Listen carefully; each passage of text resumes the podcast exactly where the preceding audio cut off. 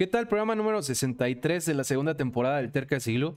Feliz y emocionado como cada semana con un invitado que también tenía muchísimas ganas de traer y, y pues bueno, ya andábamos ahí echando un poco el coto. Eh, pero bueno, aprovecho para presentarles y nuevamente agradecerle por, haber tomado, por haberse tomado el tiempo de tener esta entrevista a Joel Ojeda. Bienvenido, Joel. Hola, ¿qué tal, Miguel? Hola, ¿qué tal? Todos los escuchas. Un gusto estar aquí.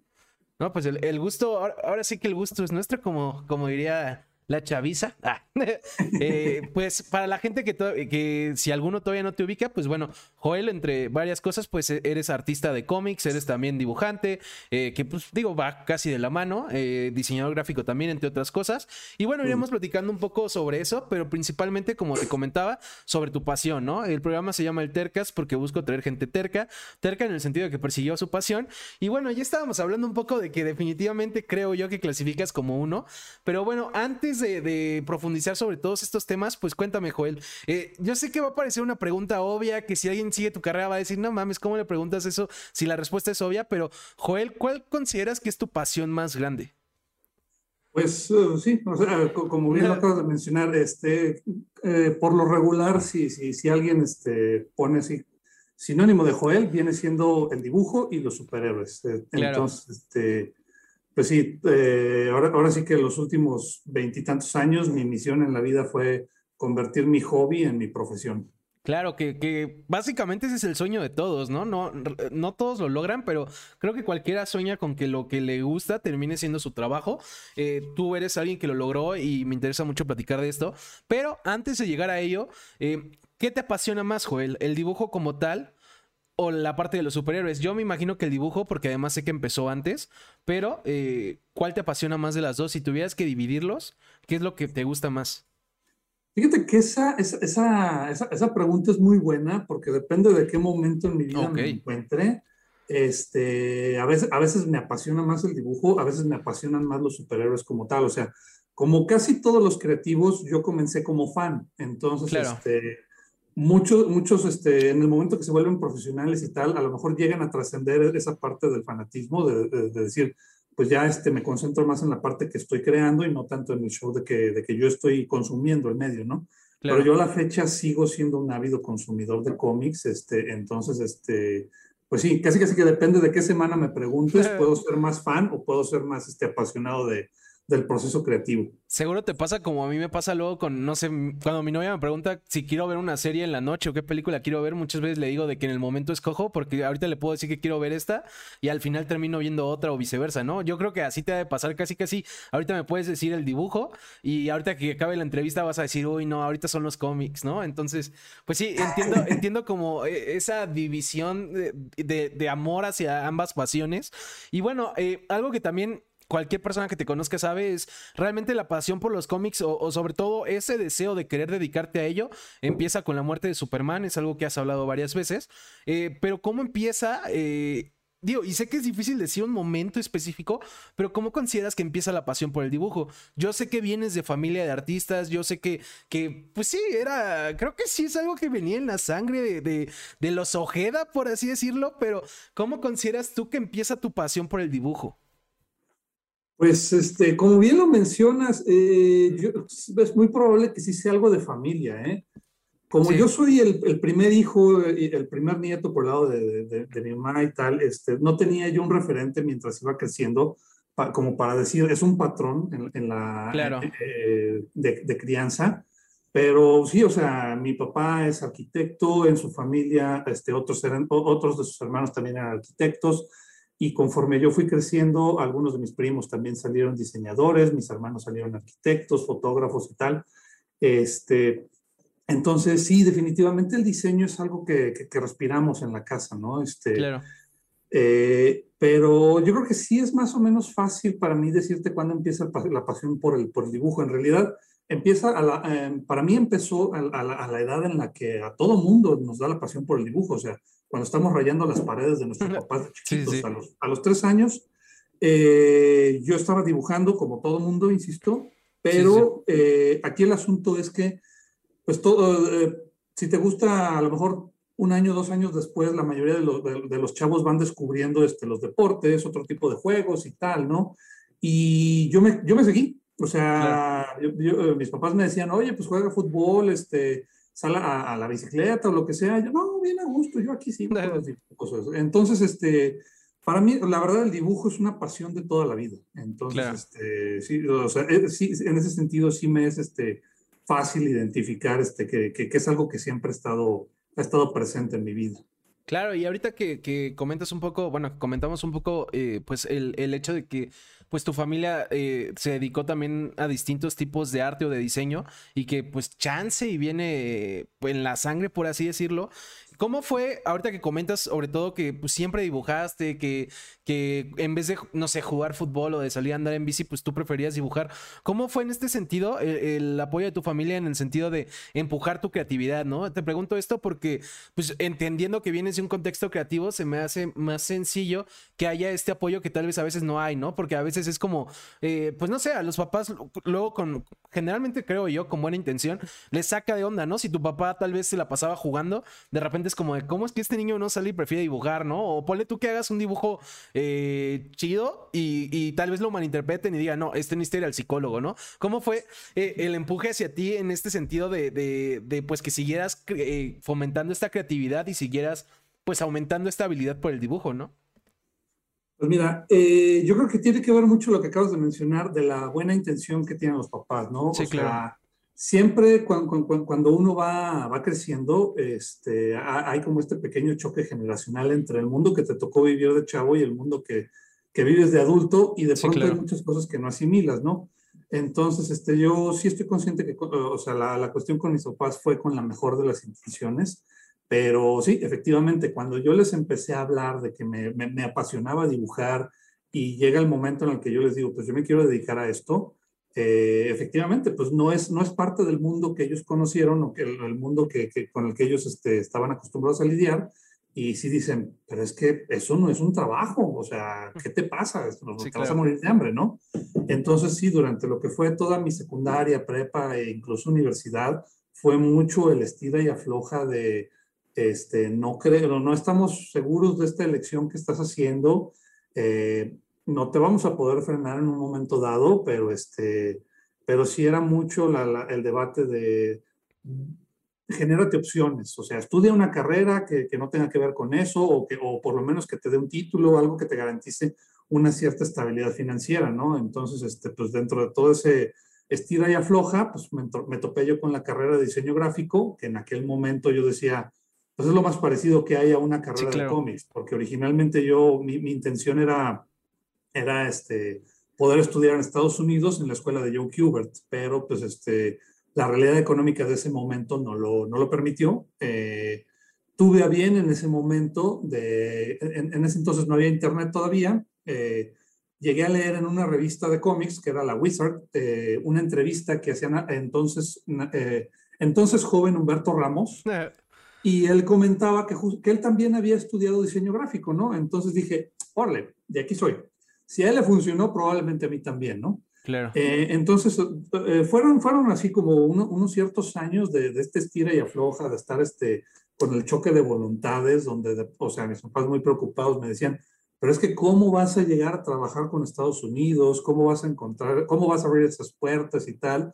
Este, y ya, pues cuando conforme, conforme empezó, empezaron a generarse estas oportunidades, fue cuando la opinión de mis papás este, fue cambiando. Literal, fue, fue casi casi que fue de que tuve que rastregarles en la cara de, miren, este, e, e, el, el, mandado lo estoy pagando con mis dibujos. Entonces, en ese momento fue cuando ya, o sea, ya, ya, ya terminaron por aceptarlo. Sí, claro que me ganaste la pregunta porque justo te iba a decir en qué momento, si es que pasó, tus papás te empiezan a apoyar, ¿no? Porque también es algo chido que me ha tocado platicar con varios invitados y creo que lo, lo chido de cuando hay como, como comentas, ¿no? Ese choque de, de, opiniones y, y, generalmente bien intencionado de hacia dónde se tiene que dirigir uno, eh, es muy chido cuando, cuando tus papás se dan cuenta que, que lo hiciste bien, ¿no? O, respetan tus, digo, siempre respetaron tus decisiones, pero que lo respetan todavía más porque vieron que tenías razón, ¿no? Eh, dice Segregation Segregation, el arte en México no es apreciado lo suficiente tristemente. Sí, sin duda Segregation, pero ahí va, ahí va, te hermano. Eh, y bueno, Joel, algo que también me interesaba es, eh, y, lo hablaba contigo incluso antes de entrar, ¿no? Yo te decía, y, bueno, también lo dije ahorita que empezamos de, yo creo que eres una, una persona que clasifica como la clase de tercos que estoy buscando, e incluso tú me decías de, bueno, claro, ¿no? O sea, hace, hace tantos años el, el pues, ser apasionado de los cómics y querer dedicarse a ello, pues claro que tenía que ser terco, ¿no? Y me queda clarísimo. Y justo algo que yo quería preguntarte y que he estado pensando estos últimos días es, eh, muchas veces cuando somos pequeños o jóvenes, incluso no tenemos que ser niños, eh, tienes ciertos sueños que, muchas veces tal vez no se realizan o mucha gente te va, te va a decir como de tarde o temprano tienes que, tocar el suelo, ¿no? E, ejemplo, la clásica de que todos quisimos, o casi todos quisimos ser futbolistas y pues sinceramente muy pocos lo logramos, ¿no? O, no sé, un mexicano, ojo, no estoy diciendo que no se pueda, pero eh, como es muy difícil, un mexicano que quiere ser astronauta, ¿no? O sea, tal vez el niño eh, quiere ser astronauta y tus papás te, te dicen, ah, qué chido y, nada más están pensando como de pobre, no sabe lo difícil que, es, ¿no? Probablemente no pase. Eh, a lo que voy con esto es, tú soñabas con, ser artista de cómics.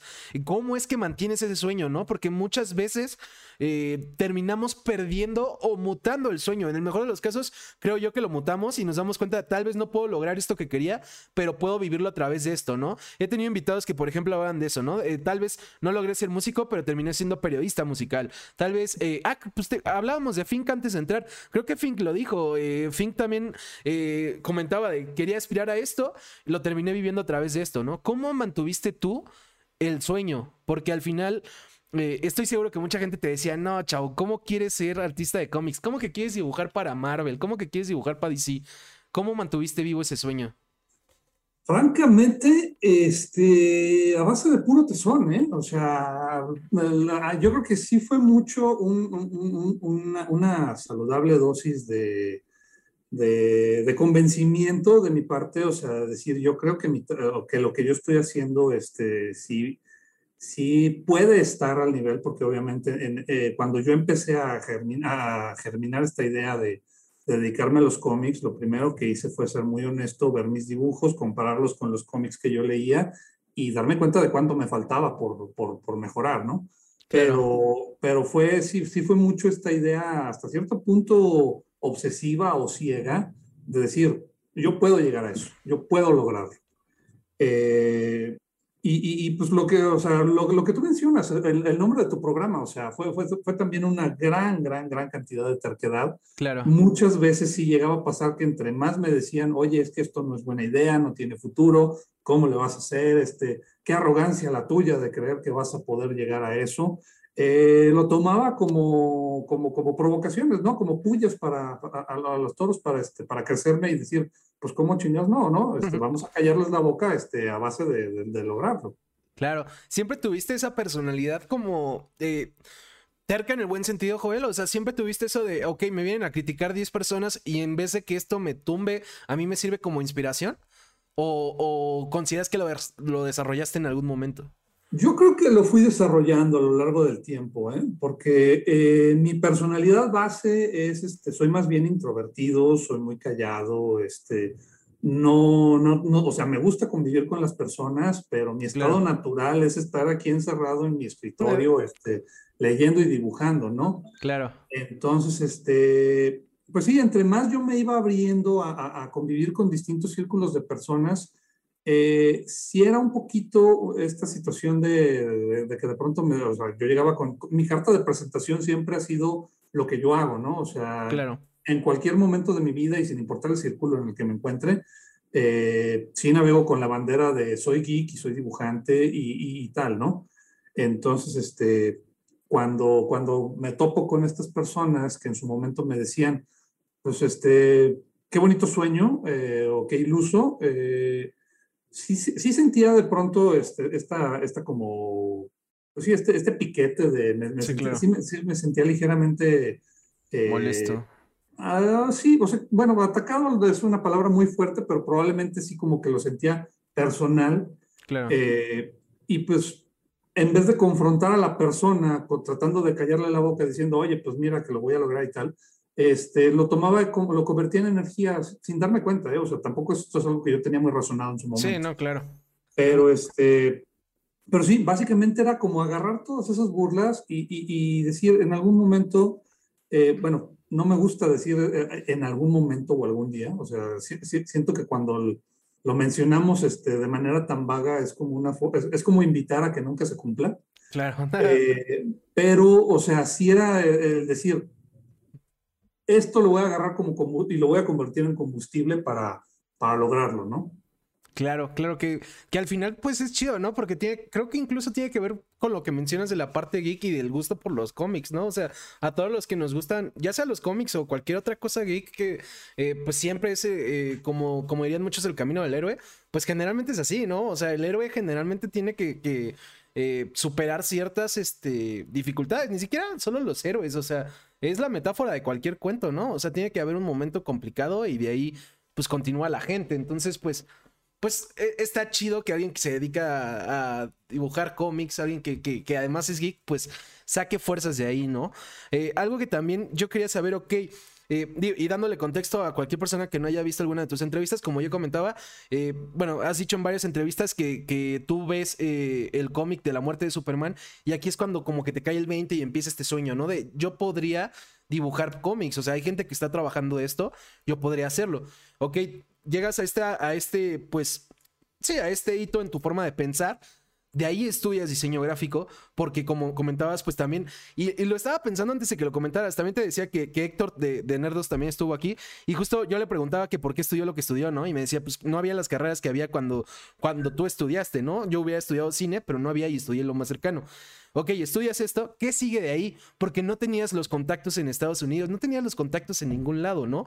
¿Qué, sigue de ahí? Porque, ok, ya tomaste ciertos pasos para perseguir este sueño, pero luego cuando uno se gradúa, no sé cómo fue eh, en tu caso, pero cuando uno se gradúa, generalmente, a pesar de que creemos que nos vamos a comer el mundo, no sabemos qué sigue. ¿Cómo, cómo fue para ti y qué hiciste?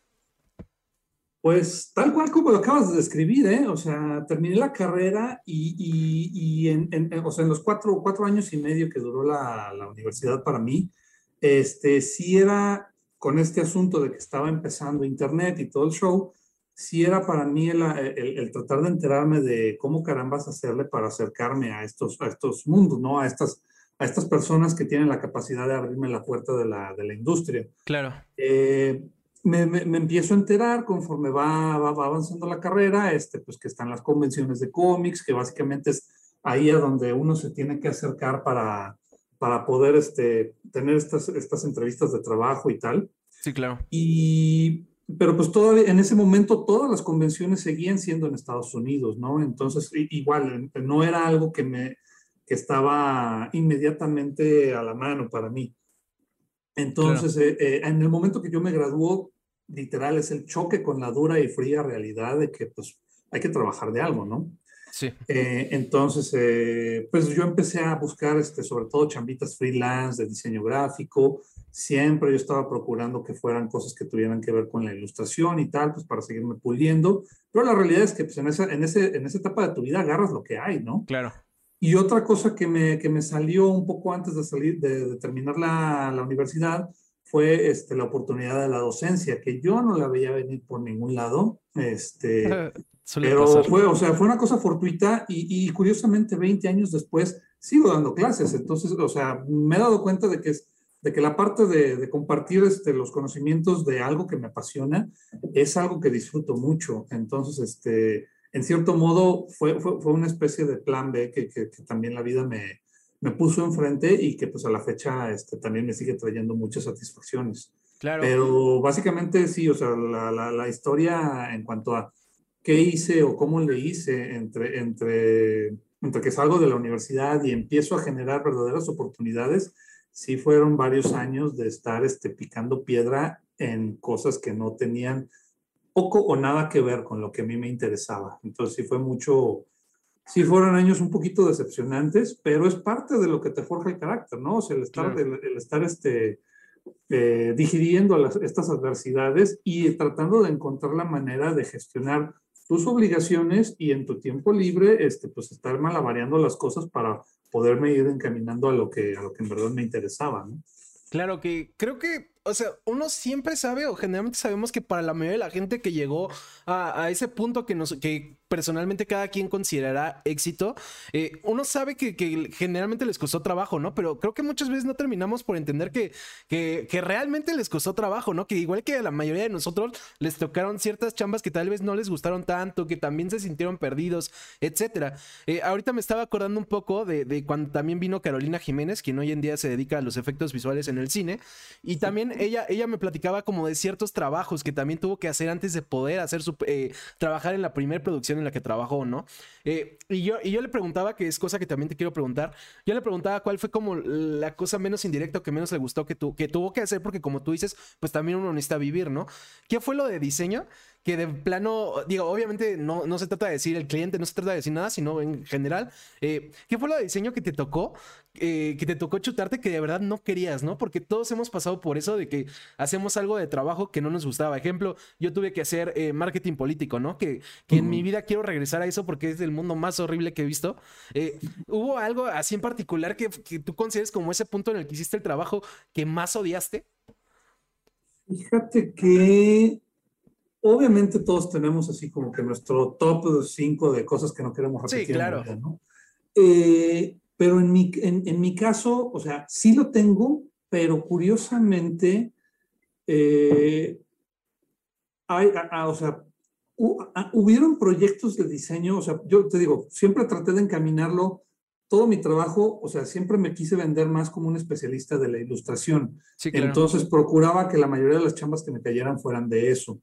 Eh, no tengo un proyecto así que yo haya odiado como tal porque haya tenido nada que ver con lo que yo hice, o sea, con lo que yo quería hacer, mejor dicho, pero sí me llegaron a tocar este, un par de proyectos que aunque yo estaba haciendo dibujo y, en su momento me motivaban, en retrospectiva la experiencia fue pesada este, y, yo creo que sí lo puedo, sí lo puedo decir al aire.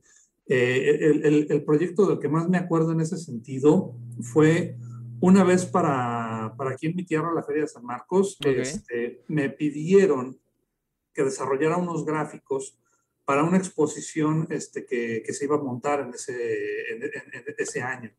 El tema era este, la tortura, o sea, básicamente era como una especie de documento histórico este, donde, reproducían este, distintos aparatos de tortura, desde los de la era medieval hasta a lo mejor cosas un poquito más modernas y tal. Claro. Y entonces, pues básicamente, o sea, lo que me decían es, queremos que parezcan dibujos antiguos y, y, y el show, y, pero ellos, o sea, como buenos clientes mexicanos, este, no, no, tenían toda la información, ¿no? Sí, claro. Entonces me dicen, mira, o sea, están estos aparatos que son los que, los que estamos construyendo y tal, eh, este, pero necesita, necesitamos que tú investigues un poquito más acerca de cómo era el funcionamiento de, la, de los aparatos y todo el show. Para no hacerte tan largo el cuento, o sea, fueron como 40 ilustraciones de distintos aparatos de tortura. Wow. El proyecto me, me, me tardó aproximadamente unas tres semanas, un mes. Eh, pero el asunto es, a mí me gusta documentarme bien de todas las cosas, me gusta entender cómo, cómo, cómo funciona lo que yo estoy ilustrando, pues para representarlo de, lo, de la mejor manera posible, ¿no? Y esa es una percepción. Entonces, cuando me, me clavé en, en, en, los contextos históricos de básicamente eh, todas esas formas que tiene, que, que, ha desarrollado la gente para lastimar a otros seres humanos, o sea, sí matarlos, y, pero eventualmente, o sea, el punto es que duela. Sí, que sufra. O sea, terminé con una, eh, las dos, dos, dos, semanas terminé deprimido, de capa caída, o sea, por decir, ¿cómo somos capaces de tanta crueldad por la crueldad misma, no? claro. O sea, eh, insisto, como proyecto fue interesante, o sea, pues, porque todos los proyectos se prestan para aprender algo, ¿no?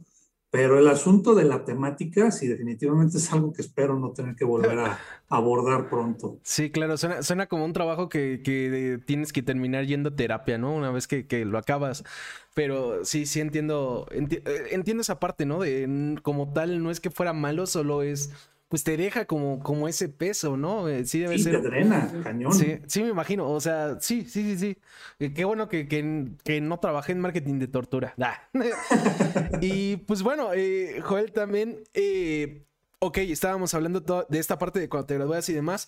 Em, de ahí, ¿cómo, cómo, digo, yo sé que lo has contado en otros lados también, pero para las personas que, que no se saben esta historia, de ahí, ¿cómo poco a poco te vas dirigiendo hacia, hacia lo que unos considerarían hasta... Eh, pues sí, uno, uno de los, definitivamente de los clímax de tu historia, porque pues además seguro fue un sueño, cumpliste el sueño de trabajar para DC. ¿Cómo te vas encaminando, no? Yo, yo sé que justo decías de eh, este tema de, hay que ir a convenciones, hay que ir tocando puertas, hay que ir a entrevistas. Eh, sé que también en algún momento estuvo involucrado Humberto Ramos, o sea, pero ¿por qué no nos cuentas en, resumen rápido para la gente que, no se sabe esa historia, más o menos cómo, cómo fue este proceso para llegar a trabajar con DC, ¿no?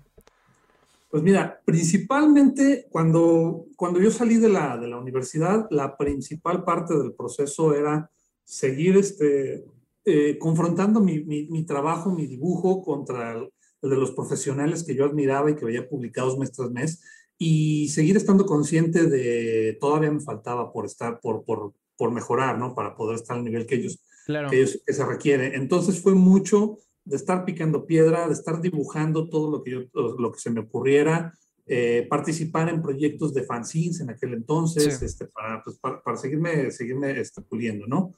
Cuando yo ya empiezo a tener la oportunidad de viajar a convenciones de cómics, este, pues fue justamente para, yo iba según esto con la intención de, de buscar las entrevistas este, con, con, con DC, con Marvel y tal, este, pero el asunto con, este, con la Comic Con de San Diego, que es la, la convención en Estados Unidos a la que yo fui, es que este, es como, o sea, si, si uno es una luciérnaga de estos que se ven atraídos por la luz, la Comic Con no es una lámpara, es una hoguera. Entonces, para todos lados estaba yo volteando, menos a donde tenía que voltear, ¿no? O sea, fue, fue un viaje que, que, que el único provecho que le pude sacar en realidad fue haber pasado justamente 15 minutos platicando con Humberto Ramos que revisara mi portafolio y me dijera, te falta esto y esto y esto y esto, pero en realidad no obtuve una, o sea, sí, sí, tuve ciertas entrevistas, pero de todo mi viaje el 90% fue estar turisteando, ¿no?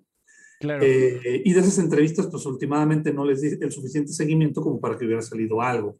Eh, entonces fue, para mí también, o sea, el asunto fue mucho una, una lección de saber enfocarme, de decir, o sea, sí está chido disfrutar y tal, pero tienes que ser consciente de cuál es tu meta y que, que tu meta este, te requiere una cierta disciplina, ¿no? Claro. Tienes que enfocarte, lo que te decía yo, ¿no? E, este asunto de, de ser, de ser profesional, de qué tanto ser profesional y en qué momento ser fan, ¿no? Claro. Eh, entonces, mucho de la, de la Comic Con de San Diego fue, ya después de, de que regresé a hacerme consciente de, tengo que ser menos fan y más profesional.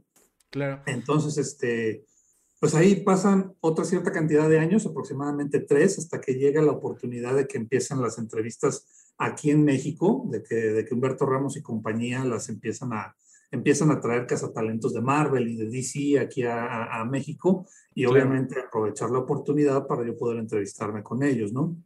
Claro. Y, y, este, después de dos o tres revisiones, este, donde inicialmente las entrevistas van, van muy bien, pero el seguimiento, este, DC Comics y Marvel, bueno, bueno, DC y Marvel, este, se queda en, llega a un punto muerto, donde en, en una ocasión DC sí me dijo, nos, o sea, tu trabajo es muy bueno, pero no es el estilo, no es la línea que nosotros buscamos, lo tuyo es como muy cartoon y queremos algo más realista. Claro. Eh, sí fue, ahí, yo creo fue el único momento en mi vida donde yo sí de pronto llegué a considerar tirar la toalla, porque yo dije, o sea, literal, a donde yo quiero entrar me están diciendo, lo que tú ofreces no nos interesa.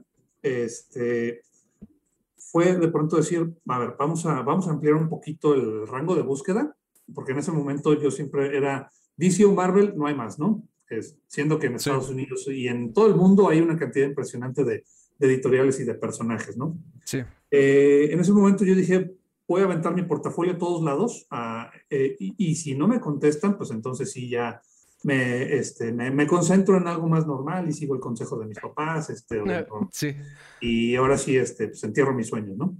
Afortunadamente, una editorial fue la que me, la que me respondió, Zenescope. Zenescope, sí. Este, y me empezaron a dar, este, a dar proyectos, ¿no? Pero no eran con la frecuencia que yo necesitaba, o sea, uno, uno, espera, uno espera estar trabajando mes tras mes y Cenescope, este, a mí me aventaba proyectos cada, cada tercer mes aproximadamente y pues yo necesitaba algo más frecuente. Claro. Y pues va, van pasando años hasta que llega la oportunidad de, este, de, de, de, yo, de que conocí a John Bogdanov, que era uno de los dibujantes de la, de la, eh, de la muerte de Superman, de la, de la, que yo leí en los noventas. Sí. Y a John le presento mi portafolios y en ese, eh, este, o sea, básicamente yo esperaba nada más una retroalimentación que me sirviera para, para mejorar mi trabajo, porque John, mm, este, en ese momento John ya no trabajaba activamente para DC Comics, ya de pronto era, era nada más como un eventual. Claro. Y aparte, pues él, o sea, él como dibujante no tiene la, la el poder para, para ofrecerme chamba, ¿no? Claro. Pero John, este, lo que, lo que me, me, da algo mucho mejor. O sea, me dice, tu trabajo está muy, muy chido y lo que yo quiero, lo, que yo te puedo ofrecer es este, estarte capacitando, estarte asesorando para mejorar lo que te falta para estar al nivel que exige DC Comics, ¿no?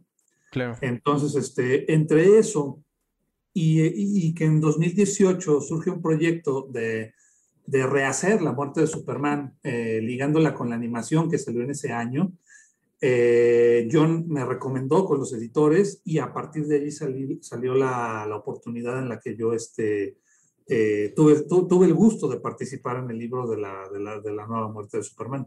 Claro ahorita que cuentas esto, eh, algo que, que, me pasaba mucho cuando escuchaba como pues lo que ha sido hasta ahorita tu vida es, y, y tú lo has dicho incluso, ¿no? Por, ha habido momentos que parecen de película, en mi opinión, ¿no? Ejemplo, pues el hecho, por ejemplo, de trabajar en, en un, pues el cómic que básicamente te hizo querer trabajar en los cómics, ¿no? O sea, ya ese para mí es un sueño, ¿no? Eh, eh, dos, pues justo, ¿no? Que siempre que si supiste que algún día querías eh, hacer algo para DC o para Marvel y pasa, ¿no? Que también es un sueño.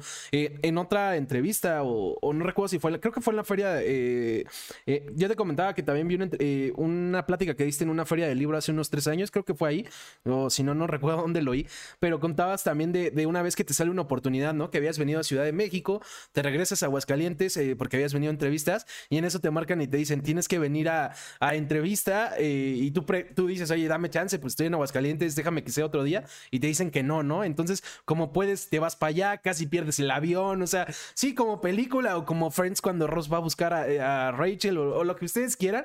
Entonces, eh, eh, no sé, o sea, al final me, me llama la atención que, sobre todo, eh, por ejemplo, otro momento que comentabas es el, en algún momento dije que ya iba a mandar mi CV a todos, bueno, yo digo CV, ¿no? Pero portafolio a todos lados mi trabajo a todos lados, y ya, si no me sale nada, pues ahí dejo el sueño, ¿no? Y me ha pasado con muchos invitados que me han contado también como de ese momento culmen, o sea, de verdad, e, es impresionante la cantidad de invitados que me dijeron de, justo cuando dije que ya me, eh, era esto o nada, eh, pues pasó. Y, uh -huh. y, me llama la atención que siempre pasa, ¿no? También has hablado en otros programas eh, de la importancia de dar este 110%, ¿no? Que, que alguna vez, después de tantas veces que, que eh, personalmente te caíste, dijiste, bueno, ¿por qué me estoy cayendo? Pues es porque estoy haciendo siempre lo mismo, ¿no? Entonces, si estaba dando el 110, voy a dar el 120, ¿no? ¿De dónde encuentras las energías para, para dar este 120, ¿no? Porque eh, yo creo que lo más complicado es justo cuando estás en ese momento eh, culmen, en mi opinión, de, que estás pensando en rendirte, de que estás agotado, de que, pues sí, hay, hay cansancio emocional, mental, o sea, eh, al final uno, uno se cansa también persiguiendo su sueño, ¿no?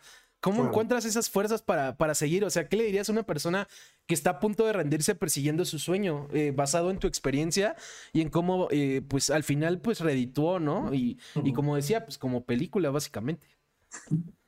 Sí, eh, fíjate que sí, como, como mencionas, sí es bien curioso que he tenido estos pequeños momentitos, este estilo película, donde, donde todo literal, el giro de tuerca de, de último minuto parece, este, salva la situación, ¿no? Y se, se, se cumple, el, se cumple el sueño. Sí.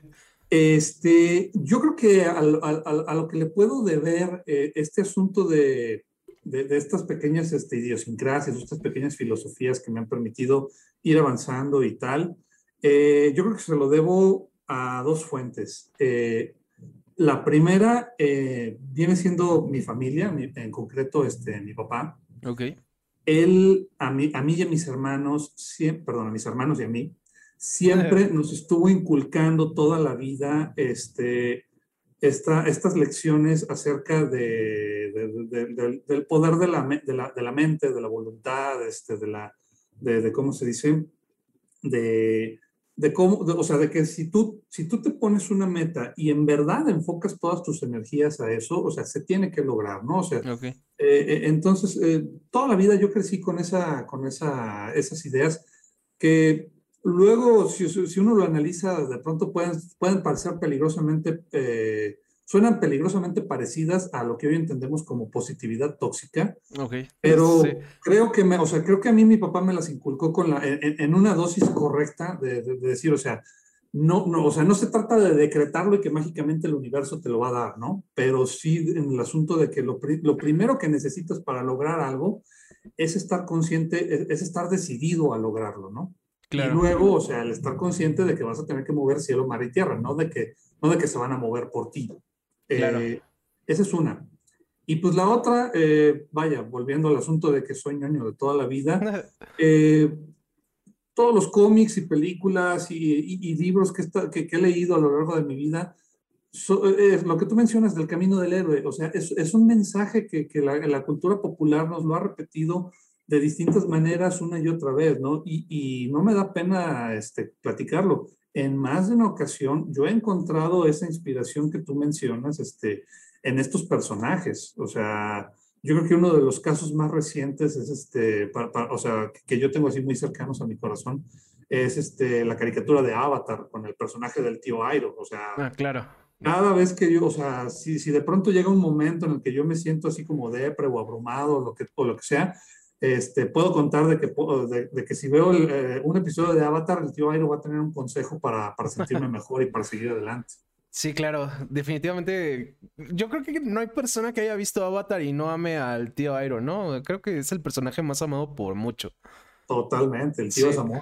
Sí, no, y, te entiendo perfecto. A mí también, digo, tal vez no, no aero personalmente, pero yo también agarro muchas veces inspiración de, personajes de superhéroes, ¿no?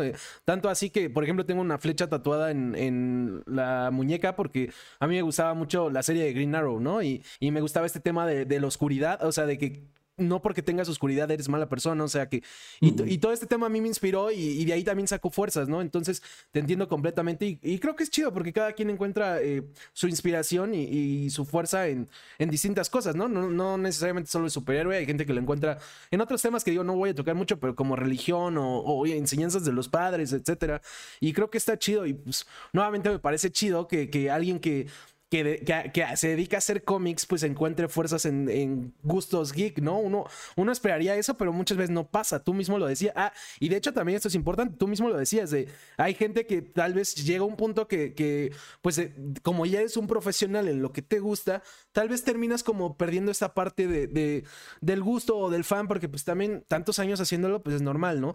¿Cómo es que a ti a lo largo de los años nunca has perdido eh, la pasión por todo este tema geek, por todos los cómics, por, por los héroes, o sea, ¿Cómo es que hasta la fecha te siguen gustando? siendo hoy en día que, que, incluso ya los creas, ¿no? Y que también cuando, por ejemplo, cuando estás viendo cómics, por ejemplo, estoy seguro que te pasa como a la gente que estudia cine, ¿no? Que una persona que estudia cine cuando está viendo una película ya no, no, ya no lo ve generalmente como otras personas, ¿no? Al final, por más que la estés disfrutando, terminas analizando ciertas cosas que aprendiste en tu carrera. Estoy seguro que cuando tú lees cómics, eh, eh, de repente, pues te fijas en cosas que, que un fanático normal no repararía, ¿no? Porque no nos dedicamos a ello. ¿Cómo es que a pesar de esto te sigue apasionando tanto? Fíjate que yo creo que la, o sea, más, allá de tenerte una respuesta súper elocuente y pensada al respecto, yo creo que la respuesta más honesta que te puedo dar es que en el centro de, mi persona yo sigo siendo un niñote, o sea, un niñote de 40 años, ¿no? Claro. Eh, o sea, yo me sigo emocionando cada vez que, leo un cómic donde por 95 vez Superman vuela y salva a Lois Lane, este, o, este, o me emociono cada vez que veo, no, no manches, los trazos de este dibujo están chidos, este, o la forma como resolvieron la secuencia, o la iluminación y bla, bla, bla. O sea, eh, es bien curioso porque sí, efectivamente, lo que tú mencionas, eh, con, los años sí me he vuelto más analítico porque me hago más consciente de las estructuras. Sí, claro pero eso por lo regular lo, lo utilizo solo, o sea, aparece en mi cabeza solo en ciertas ocasiones muy particulares cuando estoy tratando de, de, desmenuzar algo para yo poder aprovecharlo, pero cuando yo consumo las películas o los cómics este, como, como fan, eh, no me pasa, ¿eh? O sea, yo los leo como si tuviera 8, 9, 10 años. De hecho, eh, algo que yo veo de pronto junto en comparación con mis contemporáneos y colegas es que efectivamente eh, la mayoría de mis compañeros son muy analíticos y de pronto está este rollo de está, está, está bien, pero les falló esta situación y luego que es esto, esto no tiene lógica o, que la estructura de bla, bla, bla no, no, no funciona por esto y por esto y por esto. Pero yo me quedo, eh, perdón, ah, no te preocupes. Este, yo me quedo mucho con esta, con esta situación emocional para mí de que, de, ah, no manches, pero está chidísimo, ok, sí te puedo, o sea, puedo, puedo reconocer que me puedo, esto que tú me mencionas de que es un error técnico, de que está mal por X o Y, pero al final del día yo con lo que me quedo más es con el impacto emocional de que estoy viendo algo cool que tiene que ver con lo que a mí me, a mí me apasiona, ¿no? O sea, eh, eh, más que nada se debe, se debe a eso, o sea, claro. que yo sigo viendo todos estos productos con, con, con, con los ojos de fan. Claro. Eh, lo que te mencionaba yo hace rato de que, de que por ser profesional se vuelve rutinario. Mm, ok, dame un segundito, tengo una llamada, ¿sale? Sí, no te preocupes. regreso en dos minutos. Aquí te esperamos, no te preocupes.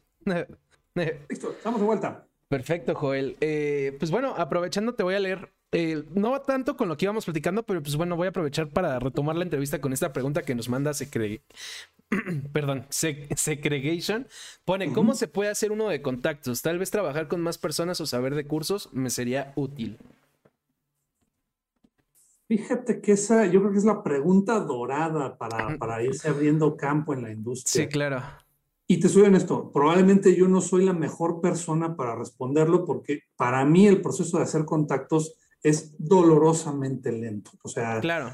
Eh, sí, sí, sí, si me comparo con colegas que tienen a lo mejor mi, mi, misma edad o que a lo mejor han logrado este, eh, sus logros, han sido, o sea, su carrera ha avanzado más o menos lo mismo que la mía, los veo y creo, o sea, creo que ellos tienen este, a lo mejor dos veces o tres veces más contactos que yo.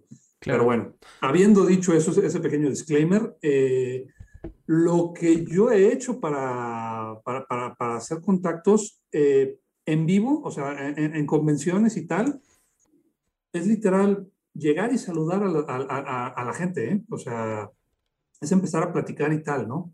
Claro. Pasan, pasan, digamos, dos, hay, hay dos formas de, de conocer, de, hacer contactos con la gente este, e, en estos círculos. Número uno, este, si eres fan, o sea, pues la gente te va a tratar, este, básicamente, pues como, primero como un, como un fan, con, con mucho, con mucho respeto y tal, pero pues hasta cierto punto es muy probable que no causes una, una impresión en, tu, en, en, en, el artista con quien quieres platicar, ¿no? Claro. Eh, ahí lo que tú puedes hacer es decir, pues mira, yo también quiero participar en, o sea, ser, ser muy honesto, ¿no? O sea, eh, yo quiero ser, o sea, yo quiero participar en este medio y tal, este, a lo mejor llegar con un pequeño portafolio, pero estando, estando consciente de que a lo mejor en el ambiente de la convención, el artista con quien tú estás hablando, pues está ocupado haciendo firmas y tal. Entonces, es, es, este, ser respetuosos de su tiempo eh, eh, y si te dice, eh, dame, dame, un momento, en 5 o 10 minutos, ahorita no, o hoy no puedo, pues este, aceptar ese no, no como un ataque personal, sino como algo, este, algo este, que, que, es inherente a la dinámica del lugar en el que te encuentras, ¿no? O sea, claro que te va a dedicar un tiempo para responderte y atenderte, pero probablemente 15, 20 minutos para una revisión de portafolio o para, para volverse contacto tuyo, eh, no necesariamente es algo que está, está sobre la mesa, ¿no? Claro, claro. Adelante. Este, la otra, cuando, cuando yo estoy en, el ambiente de convenciones, eh, que ya es un fenómeno de los últimos años, es que la gente ya me conoce, ¿no? Entonces, en un momento dado, cuando yo me presento con alguien, con alguien nuevo, pues puede, puede pasar, no es garantía, o sea, puede pasar de, ah, eres Joel, no, sí, he visto tu trabajo en, en X y Y lugar, ¿no? Y, y, eh, si ya hay ese, ese, esa experiencia previa, o sea, si tú ya te has dado a conocer a través de ciertos círculos, es más e, es probable que, que, que, la, que, la, persona con la que tú quieres platicar, pues sí se dé un tiempo para estar diciendo, ok, me, me, resulta interesante esto y esto y esto. Y entonces el contacto se puede, se puede generar de manera más, este, digamos, más orgánica. Claro. Pero, este, pero vaya, lo, lo principal es ser, ser, ser, amable, como, o sea, ahora sí que en todo, eso, eso te abre puertas en todos lados, o sea, es, es el, es el ABC para, para, para lograr un contacto, ser amable, este, sí, a lo mejor ser un poquito asertivo, mostrando tu, tu, trabajo, diciendo, pues yo tengo estas intenciones, tengo, tengo estos avances, y este, pues básicamente dejar que las cosas fluyan, ¿no? O sea, insisto, como yo no soy una persona tan dada, o sea, tan extrovertida, tan dada a estar generando relaciones y contactos, para mí el proceso es un poquito más lento que para otras personas. Claro. Pero personas que se han acercado a mí, personas, o sea, ahora sí que chavitos que yo ya he tenido el gusto de ver a lo mejor que en cuatro o cinco años han empezado de ser meros fans y que ya están empezando a despuntar en la industria, lo que yo veo es eso, o sea, que son, o sea, que han conseguido sus contactos a base de ser este, muy abiertos, muy, este, muy, muy, muy amables, este, de no ser pesados. Y este, la otra cosa, eh, la, otra, la otra cara de la moneda es todos los contactos que puedes conseguir, este, ya, no, ya no en vivo, sino a través de las redes, ¿no? O sea, es básicamente, pues estar pendiente de pronto de páginas, de grupos o de redes de pronto donde puedan estar frecuentando este, los creativos, ¿no? O sea, eh, por ejemplo, a lo mejor este, redes sociales como ArtStation, que es básicamente como portafolios en línea para, para dibujantes, artistas y diseñadores, o vaya, las redes, las redes, este, de, las redes de los artistas.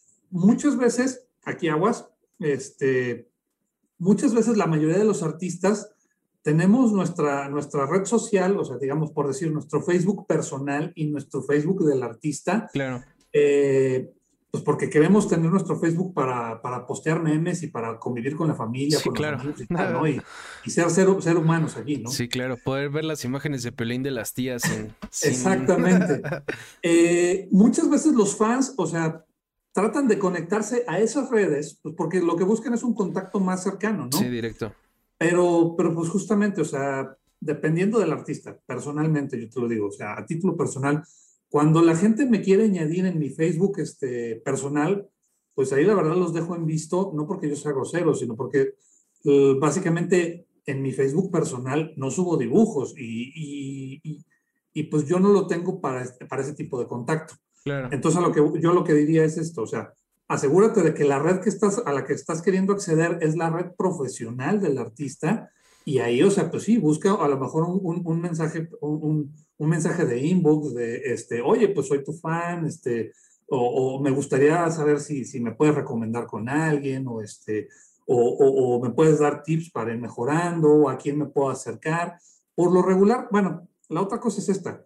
Cuando tú te, tú te quieres meter a la, a la industria, los dibujantes no son los que te van a abrir la puerta. Los, los, los colegas dibujantes te pueden orientar, te pueden decir, mira, mejora esto, mejora esto y tal. Pero en la realidad, los que te van a, los que tienen la llave del reino son los editores. Sí, claro. Entonces, si tú eres un dibujante aspirante, a quien quieres darle lates a los editores, no a los dibujantes. Claro. Bueno, mejor dicho, a quien te quieres acercar es a los, a los editores. Sí, sí. Entonces, Igual, este, yo ahí lo que les recomendaría es buscar de pronto cuáles son las, las redes profesionales de los editores, como para uno poder mandarles estos mensajes y decir, oigan, pues esto y esto y esto.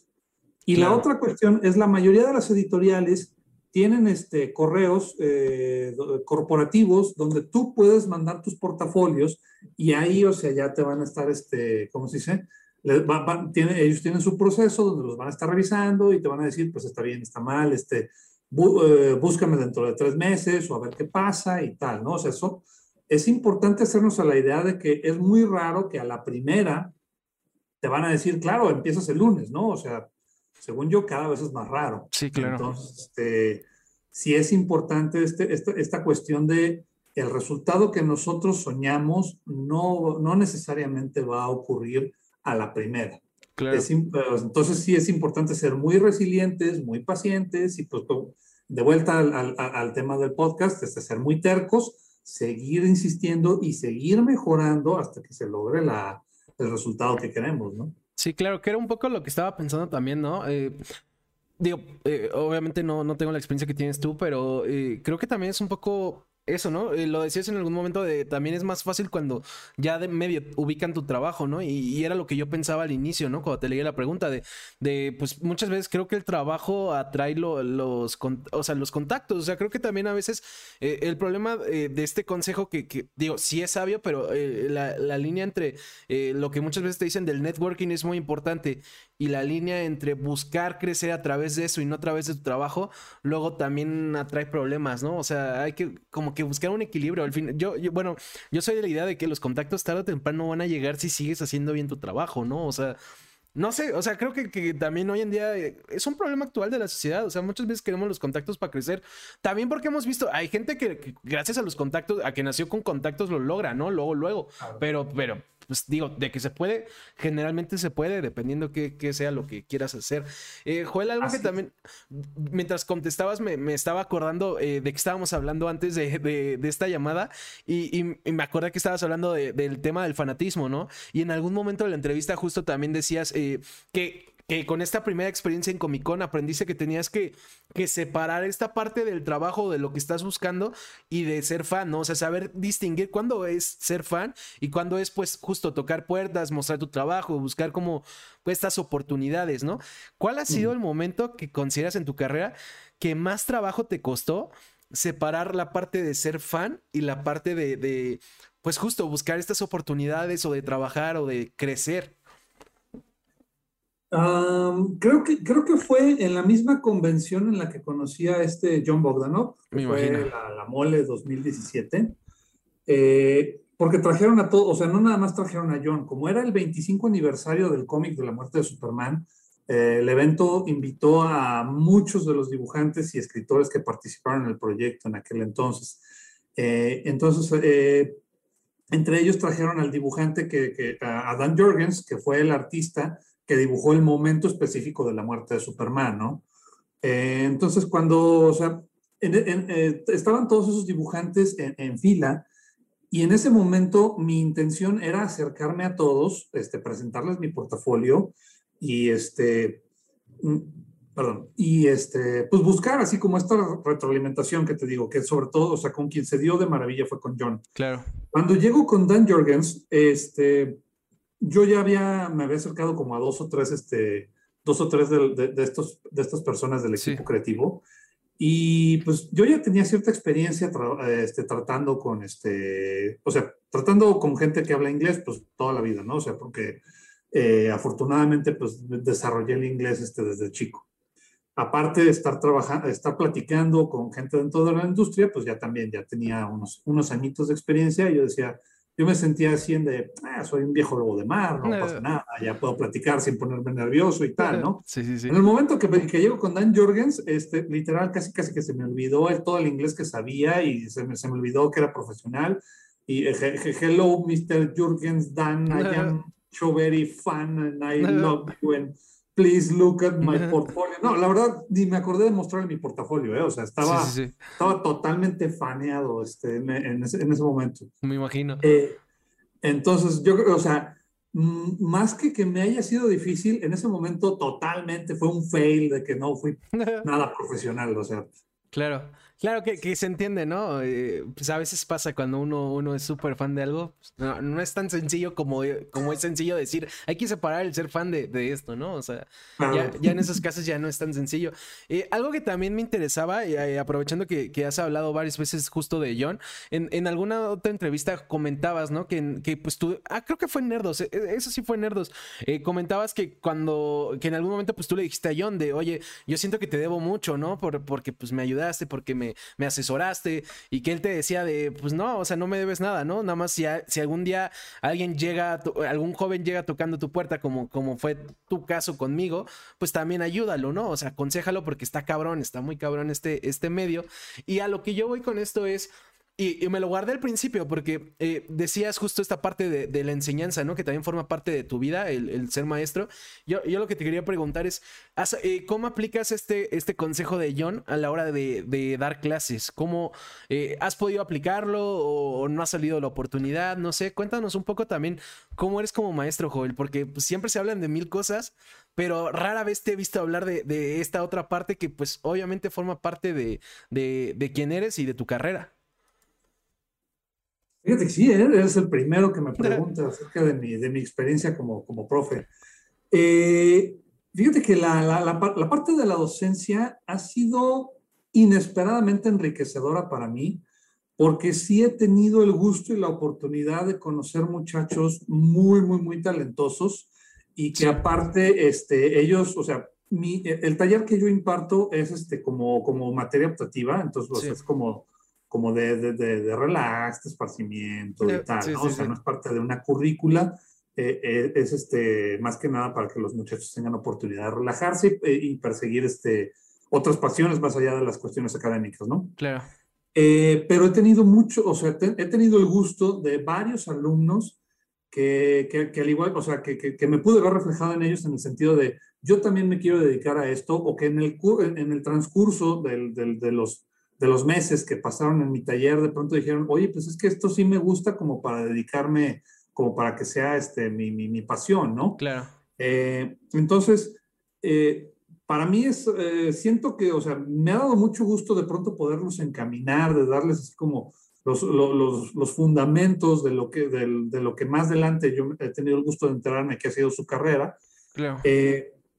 Y, y, y, ahora sí que del otro lado de la moneda o del otro lado de la balanza, siento que todavía como que me gustaría poder aportarles un poquito más en el sentido de, así como John de pronto me pudo recomendar con DC, yo poder recomendarlos con alguien, no se ha podido dar el caso, o sea, yo todavía no estoy tan posicionado como para, para hacerlo, pero la parte que sí me, me, llena mucho es este, pues ser, ser parte en el proceso del desarrollo de estos jóvenes talentos, ¿no? Que de pronto, o sea, de pronto me entero que por ahí alguno de ellos ha trabajado con Bette Verge, otro está trabajando haciendo cómics para, para España, este, mm, o una, una, de mis exalumnas este, ha tenido oportunidad de, de, colaborar, este, bueno, de estar en el radar del, del creador de los Padrinos Mágicos, o que están trabajando con animaciones y con webcomics, entonces, o sea, esas satisfacciones de decir, qué chido que lo, lo que les, este, lo que yo les impartí ha servido de algo para, para esto que ellos están haciendo por su lado. Eh, es súper, súper, este, súper padre, literal, o sea, me, me, calienta el cocorito de vez en cuando. Sí, me imagino, ha de ser, ha de ser chido, ¿no? no sé, indirectamente ya, los hace ver como como tus padawans o tus hijos, ¿no? ahí van poco a poco logrando ciertas cosas.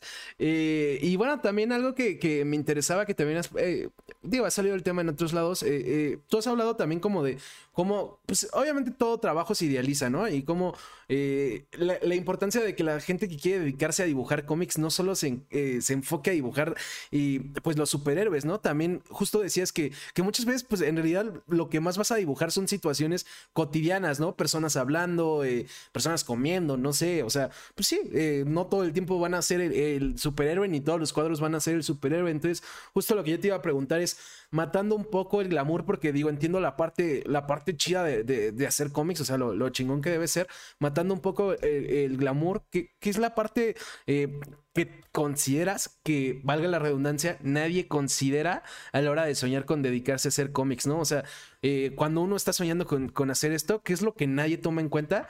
Que, que, pues al final ya cuando te dedicas a esto, pues tienes que entender que, que también forma parte de. Claro.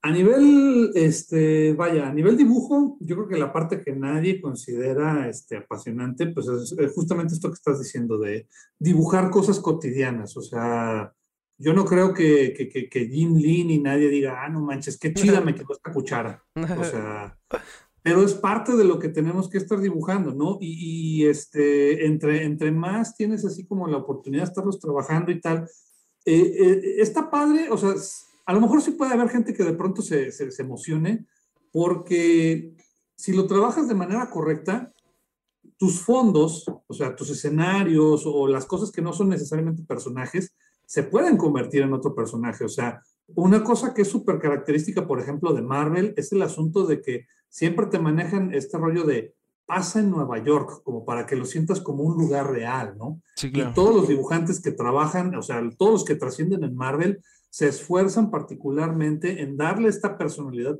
tan característica a la ciudad de Nueva York. Humberto Ramos, este, de pronto platica mucho de eso, e incluso en su, en su, en su Pinterest, él tiene, este, tiene carpetas dedicadas exclusivamente, específicamente a, a, detalles de la ciudad de Nueva York, y de pronto sí, sí, sí me ha tocado escuchar comentarios de dibujantes este, de dibujantes americanos y tal, que dicen, es que no manches, Humberto es el extranjero que mejor representa la ciudad de Nueva York, ¿no? O sea, porque sí capta la, la esencia del lugar. Sí, claro. Eh, y el otro, yo creo que el otro gran ejemplo, pues viene siendo Ciudad Gótica, ¿no? O sea, que, que, que o sea, si, si, estás consciente de hacer bien tu chamba, no nada más vas a dibujar cajas de zapatos con ventanas. O sea, vas, a procurar que los edificios tengan una personalidad acorde con, con Batman, ¿no? Eh, entonces, este, o sea, insisto, el hacer, o sea, si haces bien tu chamba por ese lado, se vuelve, o sea, es mundano si tú quieres, porque no, no, no, no necesariamente es la parte más excitante del, del trabajo,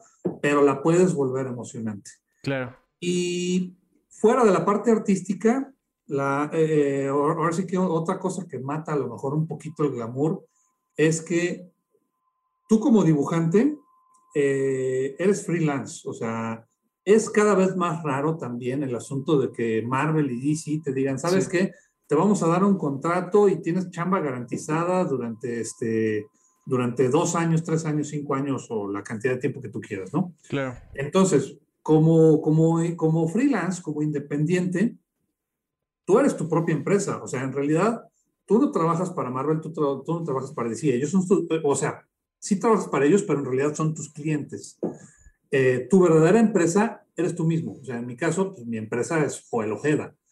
En ese sentido, o sea, yo tengo que estar al pendiente de conseguir clientes, de, este, de pronto de estar al pendiente de de los pagos, de que, o sea, de que si ya me depositaron, que si yo ya, ya, ya mandé todo, toda la papelería, de pronto, este, de firmar contratos, de asegurarme que en el contrato este, las cosas estén derechas, o sea, eh, eh, eh, estar leyendo, o sea, estar leyendo un contrato en inglés, por amor de Dios, o sea, tratar de estar, de estar, entendiendo la jerga legal en un, en un idioma que no es el tuyo, este, darle seguimiento a todas esas cuestiones, este, eh, financieras y, empresariales y tal, eh, estarte promoviendo en redes o estarte promoviendo entre los círculos de colegas y tal, para de pronto sea, pues sí, o sea, si de pronto sale, surge una oportunidad que la, primera persona en la que piensen los seleccionadores, pues puede ser, puede ser tú, ¿no? O sea, todo eso son partes eh, que no necesariamente se entienden como, como el encanto de ser un dibujante, pero al final del día son, son, son parte inherente del, oficio. Claro. Claro, y justo ahorita que comentas eso me quedé pensando, ¿qué preferirías tú, Joel? Porque digo, ahorita pues eh, hablabas de las partes complicadas, ¿no? Pero también ser freelance tiene ciertas ventajas, ¿no? O sea, como eh, digo, no, no, no, esta falsa ventaja que cree la gente de que no tienes horarios, porque realmente, al menos la mayoría de la gente que conozco, pues aunque no tiene un horario establecido, pues obviamente ellos personalmente se establecen uno, ¿no? Porque pues al final de cuentas tienes que trabajar, pero ser freelance tiene ciertas eh, ventajas o libertades, como el hecho de que puedes trabajar con más cosas, de que eh, pues puede no sé, digo, puedes tener un mes malo, pero también puedes tener un mes muy bueno, ¿no? Eh, si te saliera la oportunidad, o sea, si llegara ahorita, no sé, DC o Marvel y, ellos te dijeran de, Joel, a ti sí te queremos contratar eh, para nosotros exclusivamente eh, los próximos, no sé, dos, tres años, ¿qué escogerías? O sea, la, parte de, trabajar para ellos particularmente con, con todas las seguridades que te trae este trabajo, o preferirías seguir ejerciendo tu profesión de manera freelance? Fíjate que, este, así como, como tú me lo acabas de plantear, este, sí escogería eh, el, contrato de exclusividad con, Marvel o con DC. Por, por varias razones. Número uno, o sea, el asunto de la tranquilidad que, te, que, que, que, implica el estar este, con esa chamba segura durante cierta cantidad sí, claro. ¿no? Número dos, son las empresas con las que siempre quise trabajar. Entonces, literal, lo que me encarguen, con todo gusto lo hago. De hecho, este, parte de, de, como a veces cuento la, la anécdota de, de, DC Comics, de cuando por fin me hablaron, este, es que eh, en ese momento, o sea, en el momento que, que, DC me escribe, eh, yo tenía dos o tres proyectitos en, mm, en, en, las manos, ¿no? Sí, sí. Y en el correo decía, oye, pues queríamos checar tu disponibilidad, a ver si tienes chance de apoyarnos con un proyecto, porque John y esta, este, ¿cómo se dice? Ay, siempre se me olvida cómo era la, o sea, yo pude tener la chamba con DC Comics por la recomendación de John, pero también por una buena revisión que tuve con ese mismo portafolio eh, con otra, con una editora de, de, DC. siempre se me va su nombre. una disculpa a ella. Este, pero bueno, me dicen, o sea, queremos ver si tienes chance, ¿no? No, yo no lo respondí así, o sea, pero en, en mi mente yo dije, lo que tengo ahorita en manos no me importa perderlo con tal de trabajar con ustedes. Entonces, si el día de mañana llegan nuevamente, este, obviamente voy a procurar ser muy profesional al respecto y este, desahogar mis, mis obligaciones en la medida de lo posible, pero sí, emocionalmente yo sí estoy en un plan de si, si DC, Marvel llegan y me dicen, este, oye, exclusividad por un cierto tiempo, clarines, lo que quieran. Claro. Y, ¿Dónde firmo? Y está chido, ¿no? Porque para mí eso quiere decir que sabes perfecto eh, lo que quieres, ¿no? Y, es chido porque pues también ah, hay personas que no, no saben exacto qué quieren, o sea, más o menos sabes qué quieres, pero eh, si te ponen en situaciones así las sufres, ¿no? Al parecer tú ni las sufrirías, tú sabrías qué decir. Eh, antes de, hacerte las últimas dos preguntas que hago cada tercas, Joel, esta va a ser ya más que relacionado con tu carrera, pues algo más como, pues esta parte de fanático de que también yo, yo soy alguien que me considero bastante geek. más allá de Superman y de Airo, que ya también lo mencionaste, tus 10 personajes, y digo 10 porque sé que hay un chorro, 10 personajes que, sean como de tus favoritos, o sea, de lo que sea, ya sea cómic, ya sea película, serie, cualquier cosa que consideres geek, eh, tus 10 personajes ahorita. Digo, no, no, no tienen que ser a fuerzas los favoritos porque sé que siempre hay uno que se escapa que después te vas a acordar y vas a decir cómo no lo dije, pero ¿cuáles te vienen ahorita a la mente? Ok, a ver, del eh, top 10. Este, bueno, ya dijimos Superman, ya dijimos el tío Aero, y a partir de ese, otros 10. Este, Aragorn, del Señor de los Anillos. Qué buena. Este, Cyclops, de los X-Men. Ok. Ahí todo el mundo me dice, ¿cómo el más ñoño? No le hace, perdón. es con lo que me identifico. De hecho, no sé si se vio mi reacción, pero para mí fue de, uy, Cyclops no me cae bien. Nah. sí, ya sé, todo el mundo se va por el lado de Wolverine. Sí, claro, pero bueno. Este, ¿Quién más? Sherlock Holmes. Ok, qué chido. Este, ¿quién, más, ¿Quién más? ¿Algún Sherlock en particular? O sea, es decir, desde, no sé, Robert Downey Jr. hasta uno animado, hasta el de policías y ratones, no sé. ¿Alguno en particular? Este, me gusta, o sea, me gusta mucho el Sherlock de los libros, pero así en, la cultura popular, mediática, en, el más media, Benedict Cumberbatch, el de Sherlock, el de la BBC. Este, eh, ¿Quién más? ¿Qué otros personajes? Me, este, ya, ya, van tres. Este, ay, Dios ya, ya, empezamos así de cuál, cuál, cuál, cuál.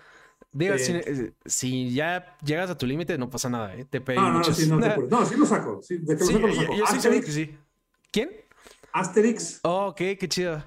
Este, ¿quién más? ¿Quién más? ¿Quién más? ¿Quién más? Este, um, um, um, dijimos Aragorn, dijimos este Sherlock, dijimos Asterix, no me acuerdo cuál fue el segundo que dije.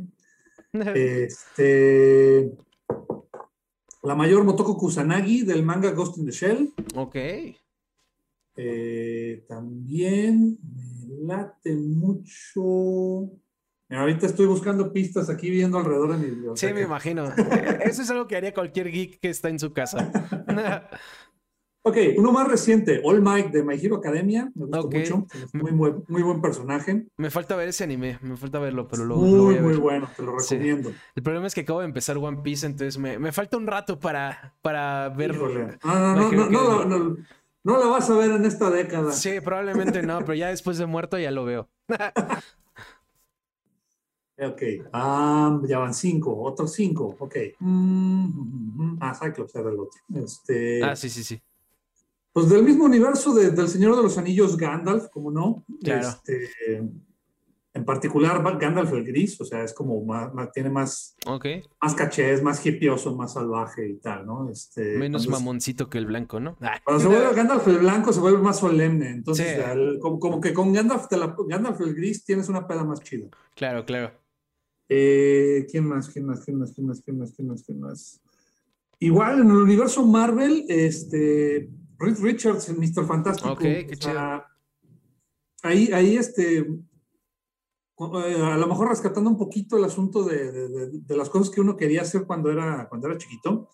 Eh, antes, antes, de decidirme por ser dibujante, muy ingenuamente yo quería ser superhéroe, pero la otra opción, obviamente, al, decir, pues, no, existen superpoderes en esta realidad, yo decía, pues ser científico. Y la, la verdad es que mi, mi, inspiración para ello, muy ingenuamente, era Reed Richards, porque inventaba todo los cuatro fantásticos, ¿no? Este, ¿quién más? ¿Quién más puede ser? Um, fíjate, sí, tengo por ahí más personajes. ¿Quién más? ¿Quién más? ¿Quién más puede ser?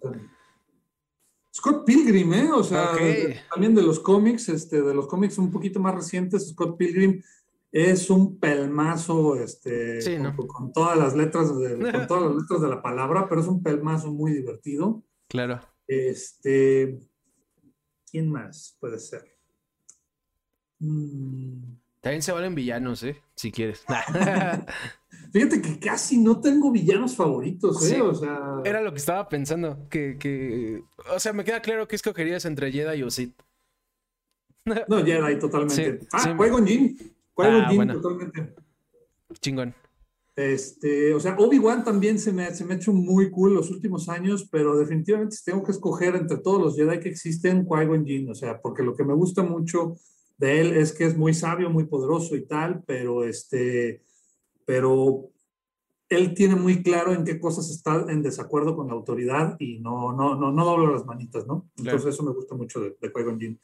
Luego se puede, se puede prestar a debate que, la, que, que dicen, este, pues al final por adoptar a Anakin, este, por inducirlo a los Jedi, este, la, la, la, galaxia se vino abajo, pero este, pero lo estaba, lo estaba pensando, pero no lo había querido decir porque me quedé pensando, bueno, no me quiero meter el pie porque mis personajes favoritos es Anakin. Pero, pero sí lo pensé. Tengo que reconocer que lo pensé. Sí, pues sí, es que es un efecto dominó muy, muy, cañón, ¿no? Sí, no, y al final sí fue en gran parte su culpa probablemente también hubiera pasado de todas maneras, porque además. De una forma u otra, o sea, porque si no, no, tienes la historia, ¿no? O sea. Sí, no, claro, y además se supone que Darth Sidious sabía dónde estaba, o sea, lo habían creado, entonces sí. Pero sí. Una, sí, tarde o temprano hubiera pasado. Sí, sí. Creo que, eh, si no me equivoco, vas en nueve. ¿Perdón? Es que si no me equivoco, vas en nueve. Ok, vale. Entonces, un, un último. Vamos a ver quién más, quién más, quién más ser. Volviendo a los clásicos, D'Artagnan. Ah, qué chido, ok. Qué chido. Los mosqueteros. A lo mejor es algo que, pero fíjate, me gusta porque no sé, o sea, yo creo que, que Hollywood no le ha hecho justicia a cómo es D'Artagnan en los libros. O sea, en, en, las películas te lo presentan así muy, en su fase juvenil, este, heroica. Sí. Pero en los libros, o sea, él no tiene solo eso, sino que es groseramente ambicioso. Claro. O sea, D'Artagnan, o sea, si, si, si, te pones a leer después de los tres mosqueteros en 20 años, 10 años después, 20 años después, 30 años después y tal, eh, D'Artagnan lo que lo define es su, su ambición, o sea, de que dice, o sea, yo tengo muy claro que quiero seguir escalando, o sea, no nada más me quedo en ser mosquetero, sino quiero llegar más, más, más, más, más arriba y lo va logrando, ¿no? O sea, a lo mejor sus métodos no siempre son los más éticos, pero lo que, lo que siempre lo define es este rollo de tengo mis metas y los voy a lograr como de lugar. Chido, tengo que leer las continuaciones porque de hecho Los Tres Mosquiteros es de mis libros favoritos desde pequeño, entonces eh, voy a tener que leer las continuaciones definitivamente para, para poder opinar a gusto. Pero bueno, Joel, ahora sí voy a pasar a las últimas dos preguntas. La primera está más que respondida, pero la voy a preguntar por educación porque la hago al final de cada tercast. Joel, ¿te consideras una persona terca? Sí, totalmente. A lo mejor con los años se me ha ido quitando un poquito, pero todavía lo considero parte fundamental para lograr lo que, lo que sea que me proponga. Claro. Y la, segunda pregunta justo va relacionada con eso. ¿Consideras que ha sido bueno o, malo para ti el ser una persona terca? Definitivamente, eh, al nivel en el que yo manejo mi terquedad, este, creo que ha sido una, una herramienta positiva. Claro que hay un nivel, hay un nivel donde la, terquedad se puede volver en nuestra contra, o sea, tampoco se trata de decir, este, eh, me aferro a mis, a, a, mis ideas o a mis decisiones o a mis creencias, este, contra cualquier evidencia, pero si, si, uno sabe manejar, dosificar la terquedad, sí, definitivamente es un combustible muy poderoso para, para lograr lo que nos proponemos. Claro. Y bueno, no me hagan meterme en ese debate que está en el chat. Dumbledore es un maldito. Eh, eso, es para otra ocasión. Y bueno, Joel, con esto, eh, bueno, nada más, antes que nada, siempre que hago esta pregunta, justo lo decimos, ¿no? Sean tercos, no sean necios. Yo creo que va mucho relacionado con, con, eh, con este tema de, de, una buena terquedad y no, y, no, y no usarla para algo que va a dar un efecto negativo, en mi opinión. Eh, y pues bueno, antes que nada, ahora sí, Joel, gracias por haberte tomado el tiempo. La verdad me la pasé muy bien. Eh, fue una gran, una gran plática. Espero la gente también se la haya pasado bien. Gracias a todos los que andan por acá también eh, escuchándola, platicando. Si no la escucharon completa, se va a subir a YouTube y Spotify en aproximadamente una semana y media o dos. ahí también por si quieren recomendarla, si quieren encontrarla en estas redes, pues el Tercas Glue, tanto en Facebook, que ahí se anuncia, en YouTube y en Spotify. A mí me encuentran conmigo el WS, también ahí las anuncio en Twitter y en Instagram. Y bueno, si quieren ver las entrevistas del Tercast en vivo, Eagle WS en Twitch. Eh, Joel, obviamente, si tú quieres eh, hacer, eh, no sé, mencionar tus redes, hacer algún anuncio o cualquier cosa que quieras decir, pues más que bienvenida. Ah, muchísimas gracias. Pues también agradecerte la, la, entrevista, también para mí ha sido este, muy, una plática muy agradable, muy amena. Este, tuvimos aquí estas pequeñas este, eh, situaciones técnicas, pero este, la verdad me la, me la, pasé muy a gusto. Y se me hace muy chido que, que sí me hiciste preguntas que no, no ha sido frecuente que me hagan en, en entrevistas. Entonces, este, la neta, muy, muy, chido por ti. Se hace lo que se este, puede. no, la neta hiciste muy bien tu tarea, ¿eh? O sea, no, no, no sabía de alguien que me hubiera entrevistado que dijera, ya chequé todas tus entrevistas y en esta dijiste esto y tal. ¿eh? O sea, pues no sé si todas, pero intenté chutarme las más posibles para, para poder llegar bien a, este programa. Súper chido tu research. Gracias. Este, pues bueno, sí, mis redes, este, mm, para, para los que nada más están con audio, este, en Instagram es Mr. Monster-Ojeda, en Facebook es The Art of Joel Ojeda, en Twitter Mr.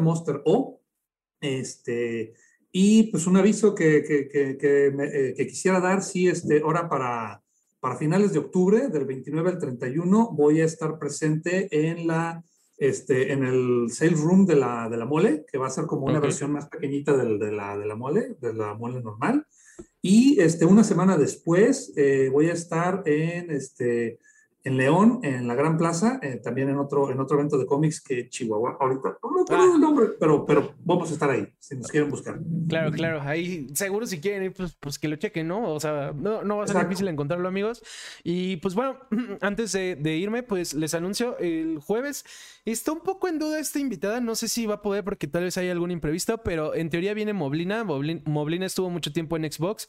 Eh, ahorita está también, por ejemplo, en el Hype, eh, este programa que ya hemos tenido a varios de sus conductores. Se va a poner chido, también es bastante gamer, va a haber mucho de qué platicar. Y bueno, en caso eh, de que no pase, de todas maneras les voy a estar anunciando los invitados de la próxima semana. La próxima semana, no me acuerdo quién viene el martes y quién viene el jueves, perdónenme. Pero bueno, la próxima semana viene Ingrid Mullenbrock, que es la fotógrafa oficial de Riot. Y bueno, eh, ay, se me fue el nombre del otro. Se me fue el nombre del otro. Ah, viene Marino de, de Chingadazo de Kung Fu. Él también es diseñador gráfico, además de músico. Eh, de uh. hecho, él no se acuerda, estoy seguro que no se acuerda, pero él me dio un curso en, en Lupe. Eh, pero no, estoy seguro que no se acuerda, entonces lo voy a mencionar ese día. Y pues bueno, van a venir ellos la próxima semana. Espero que el jueves también tengamos programas. Si no, la de Moblina, pues la estaremos reagendando. Y bueno, los voy a dejar con tío Mario, que anda también ahí por, por ahí streameando. Nos vemos, espero, el próximo jueves, si no el próximo martes. Gracias a todos. Nos vemos. Bye. Hasta luego.